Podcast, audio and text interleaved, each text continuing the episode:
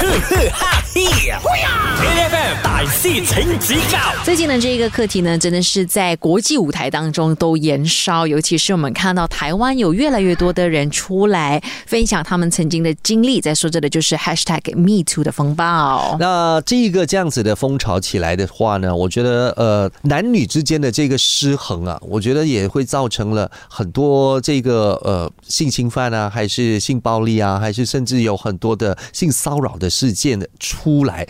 然后这个当然 Hashtag Me Too 它只不过是提供了一个很好的管道，让一些没有权没有势的一些被侵犯的人，他们有一个。控诉的一个管道。嗯，不过当然，其实我们到目前为止一直看到的都是在自己的社交媒体当中，然后就把过去的经历写出来，作为一个所谓的控诉。可是，如果真的是把它放上法律程序的话，这件事情该怎么处理呢？我们今天在 A F M 打一些财经极高呢，就请来了陈金玉律师来跟我们好好的聊。陈律师你好，大家好，呃，早上好。其实我真的我看见很多的这个呃 Hashtag Me Too 的这些案子出来。的时候，我永远我的大脑都有一件事情我不能够明白的，就是其实像这样子，他们出来指控了之后，他们是不是必须要负起那个责任呢？因为如果他这个是一个凭空捏造的事实的话，他是不是可以直接就变成了一个诽谤？呃，好，我们应该先这样子说先。当你刚才问说是不是有人应该要出来负责任的时候，我比较好奇的是，可能你的问题是说，是写出来的人需要负责任，还是所谓的施害者需要负这个责任？嗯啊，因为一般上，呃，不管是性侵事件或者是性骚扰事件，它都发生在一个没有人的状态之下。嗯，所以确实举证责任是会相当的难的。嗯，这确实是一个很残酷的事实。当然，如果他今天是说，呃。写出来这个人，他今天是捏造事实的话，他当然是可能是会面对着就是诽谤或者是报假案这样子的一个形式的 criminal case 这样子的一个情况。所以，他可能只是在自己的社交媒体写出来，也可能构成报假案的意思嘛？如果今天打个比方，有人说写写这是我。说就是说可能性侵了他，那我当然会觉得说，哎，呃，这个人他写的东西是虚假的，那当然我有权利去报警，他可以是一个 criminal defamation 的一个状况。嗯，那回到来说，写出来可是他又没有证据的当儿，也并不代表着他在捏造事实。嗯，可能就是真实的发生，可是他确实真的是没有证据。可是，如果在这个这样子的角度和这个情况的话，它不会就变成是很容易就变成 defamation 了吗？因为他没有办法举证。是，他确实有很大的可能会变成有这样子的状态。所以，一般上，当我在当旁听律师的时候，哈，我通常都会跟我的幸存者说，就是不要节外生枝，不管他们再怎么生气都好，都不要把它放上社交媒体，因为我不希望说当施害者他去提告。呃，对方或者是我的幸存者说诽谤的时候，这是让他雪上加霜的一件事情。嗯，对他会倍感压力。对，嗯，是。所以其实更好的做法是直接寻求法律的途径，是就是去报警。了解。对，好，这个时候我们先让陈律师来考考我们。我们知道说 Me Too，他真的是很多人都会质疑说，哎，呃，为什么这么久了？那幸存者才说出来嘛？那我想要问一下大家，就是说，呃，根据调查，就是 Australia 他在二零一七年时，他们其实有做了一个 report。那我其实有点小好奇的，想问一下，就是说，一个被性侵的幸存者，从事发到说出口，那他们平均需要多久的时间？那给你们几个选项哈，就是 A 可能是十点一年，B 二十三点九年，C 三十四点二年。D 四十一点七年，哇！我想我我想选 A，因为我觉得后面的实在太久了。我我觉得他，我觉得从陈律师的角度来赛这个问题的话，十点一太直接了。嗯，我觉得他赛十点一太直接。我觉得他应该会再长一些，再长一些吗？对，我觉得他会再长一些，要么是 B，要么是 C，D 可能活不到。对吧？没有，因为再长一些真的是很残忍，所以阿哥，你打算选什么？选 B 就好了。二十三点九年嘛。对，二十三点九年。好，等一下回来，我们看看正确的答案是什么。继续守着 A F M，A F M。今天在我们 A F M 打戏财经机高呢，要好好的来关注一下最近呢在台湾爆发的 Hashtag Me Too 的事件哦。我们请来了我们的职业律。律师陈金玉律师，他刚才就问了我们一道问题，说，其实以调查显示，一个被性侵的幸存者，他们从事发一直到他们愿意说出口，可能平均需要多久的时间呢？好，那正确答案是二十三点九年。是，那你听起来可能觉得不可思议哦。呃，我稍微的分享一下我自己的状况哈。呃，我本身是一个乱伦的幸存者，出事情的时候大概七八岁。对，那我到十五岁时，为什么我会忽然间想起这件事情？是因为那时候学校有开始教性教育。那当下的时候，我才知道说我七八岁那一个晚上，我发生了什么事情。就施害者还压在我的身上，然后他一直亲吻我的脖子，我感觉得到很恶心的，就是他的下体，他勃起的下体一直呃磨蹭我的下体。嗯，是，然后我就一直呃很本能的一直喊救命啊，走开，放开我。是，当我知道是呃到底是发生什么事情的时候，我是十五岁了，所以这间中就隔了七八年。嗯，对。后来当我开始呃向呃身边的人开始说的时候，我应该是十六岁、十七岁。那很本能的哈，我第一个寻找资源的人肯定就会是我的原生家庭。嗯，呃，我必须要说很遗憾的就是我没有一个呃很好的支持系统在我的原生家庭里头，所以当我说出来的时候，我爸爸就会跟我说：“哎，你是不是在做梦？”嗯那他也会跟我说：“你说了出去之后就没有人要你。”嗯对我家里还有其他人会告诉我说：“呃，男人发泄他们的兽欲在女孩子身上是再正常不过的事情，所以你要怪就怪你自己笨，你要怪就怪你自己当时为什么不会报警。”嗯嗯所以他的这些话确实真的是让我继续的沉默。后来去了辅导之后，我真正第一次公开演讲就是在二零一八年 TEDx 的时候。嗯，如果我们这样子算的时候，就是说三十三岁减掉我七八岁，我大概用了二十五六年，所以我用了比平均数还要长了好几年。嗯，等一下回来，我们可能可以继续跟陈律师聊一聊，到底万一这件事情真的发生在我们身边的话，可以怎么接住对方？继续守着 A F M。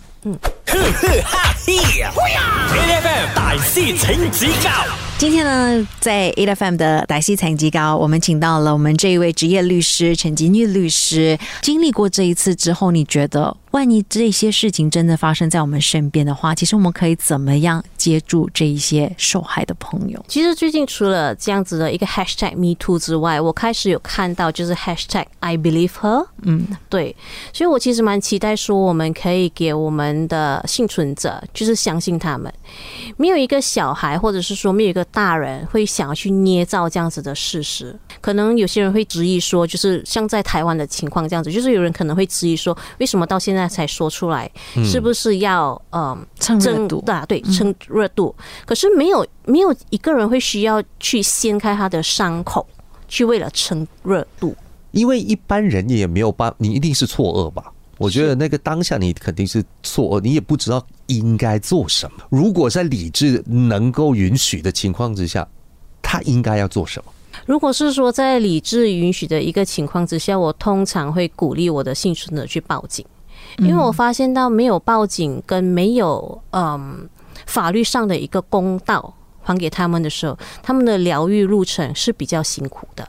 我们可以支持他们说，如果真的是这件事情发生的时候，诶，如果你想要去报警的话，那我陪你去报警，陪他去走一趟司法之旅。对，我觉得陪伴的本身就是一个力量。嗯，诶，我其实好奇，就是万一真的是。呃，一开始不晓得该怎么办，然后选择了延迟报警了。像现在很多的案子这样子，已经是过了十多年、二十多年才去报警。呃，确实坦白说一句，你拖得越久，那基本上整个案件就会越难成立。因为很多人还是有那个迷失，就是会问说，为什么当下的时候这么严重的事情发生了，你不去报警？嗯，是。那我陪伴的一个幸存者，他其实拖了七年才报警。呃，我必须要说，很遗憾，这个案件上到法庭是幸存者呃给证词，可是很遗憾的还是输了这整个案件，就是因为他延迟报警嘛。这是其中一个原因。了解是。好，这时候我们让哎陈律师考考我们。那我想要问一下，就是在马来西亚，你们知不知道刑事案有没有追诉期？那如果有的话，是多久？是那第一可能是十年之内，第二可能是二十年内，第三，它是没有追诉期的。等一下，追诉期就是追诉期我们英文叫做 limitation period，嗯也就是说，好，我换个方式先这样子说，这样子可能比较容易一点。如果今天呃有一个人欠我钱，那基本上我的追溯期一般上是六年，哦，对，也就是说六年之后，我就即便他还欠我钱没有还，我还是不能再去提高他了的。哦，对，这就是 limitation period。那司法上啊、对不起，刑事案上你们觉得呢？应该没有吧我？觉得没有啦，做错事情无论如何都要受到惩罚。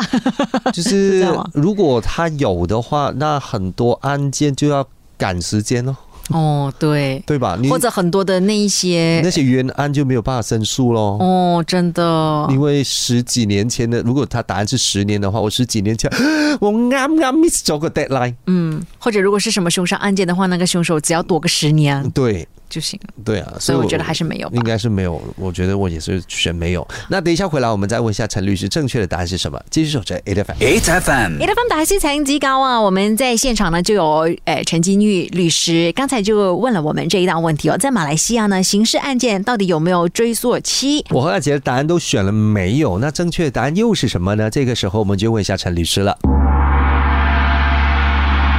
哎，恭喜两位都答对了，就是没有。但是我好奇，就是性侵或者是性骚扰案件，嗯算是刑事案吗？还是其实它是民事诉讼的案件？它可以算是一个刑事案，就是比较会听到的，可能就是强奸案，嗯，对，或者是说性骚扰，就是不管它是语言上的触碰，或者是说身体上的触碰，所以这些其实都算是呃性猥亵。嗯，对这样子的一个情况，那如果你要构成一个强奸罪的话，那基本上就是要有男性的性器官插入女性的性性器官，才算是构成了强奸罪。嗯。是，所以它基本上每一个案件，它都会有它自己我们叫做就是它的 elements of crime，就是有些东西是要 fulfill 到的，对它才可以构成那一那一条罪行。嗯，对，会不会其实有很多人可能去报案的时候，也因为害羞不懂怎么说，反而就错过了一些重点？这样，如果尽可能的话，我通常都会都是会跟我的个案说，就是有几个重点是需要去尽量的去告诉警察的哈。那打个比方，第一个我们就是常说的就是 details of the suspect。当如果是熟人性侵，就是说认识的人，不管他是老师也好，朋友也好，或者是家人性侵，那一般上我们就会有 details of the suspect，就是说他的名字，嗯，对，或者是他的住址等等之类。如果他今如果今天真的是一个陌生人的性侵，好像有些时候我们也会遇到的，碰到了一个案子，就是说，我觉得那个幸存者他也好厉害，他就是基本上他在电梯里头他就被人家呃触碰他的臀部，嗯，然后后来的时候他下了 LRT 之后，他就去那个 control station，对，他就去跟那边的呃工作人员说，嗯嗯，对，然后工作人员就 check CCTV，就大概知道说是哪一个 suspect。所以在这个情形之下，当你没有 details of the suspect 的时候，请尽量 describe 那个 suspect，他是什么种族也好，他有没有戴眼镜，他的发型，或者是他身上有什有没有什么特征，嗯，他纹身吗？还是什么都好。那当然还有的东西就是说，施害者对你做了什么。还有的就是说我们受了什么伤害，那有些时候如果是说是强奸的一个情况，我们可能就会有阴道的那个撕裂，嗯。是，所以这些东西如果是我们可以去及时做一个 medical report，这些 medical report 也是一个 supporting evidence 来的，了解，是的，嗯，那当然还有的就是说就是时间、地点，还有就是案发现场在哪里，尽可能。嗯，对。当然还有一个情况就是说，我们也有遇到那个是我的，嗯，就我们认识的人，他们那时候是在一个 dinner，嗯。是，所以就是他的就是一些男性伙伴，他们就喝了酒，所以就很不当的去触碰了这个女性。是，所以当他报警的时候，他确实也是有把一些在场的呃同事们的资料也交给了警察。他会告诉警察说：“诶，这些人他们也见证了整件事情的发生，也请你去展开调查，也证明说我没有撒谎。”嗯，对所以当警察他有的呃这些 information 越多的时候，那他基本上是缩小了整个调查的范围。嗯，对，了解。情况。好，那我们今天也谢谢陈律师跟我们分享这么多，谢谢你，谢谢。每逢星期一至五朝早六點到十點，N F M 日日好精神，Rise 同 Angelie 準時帶住啲堅料嚟健利。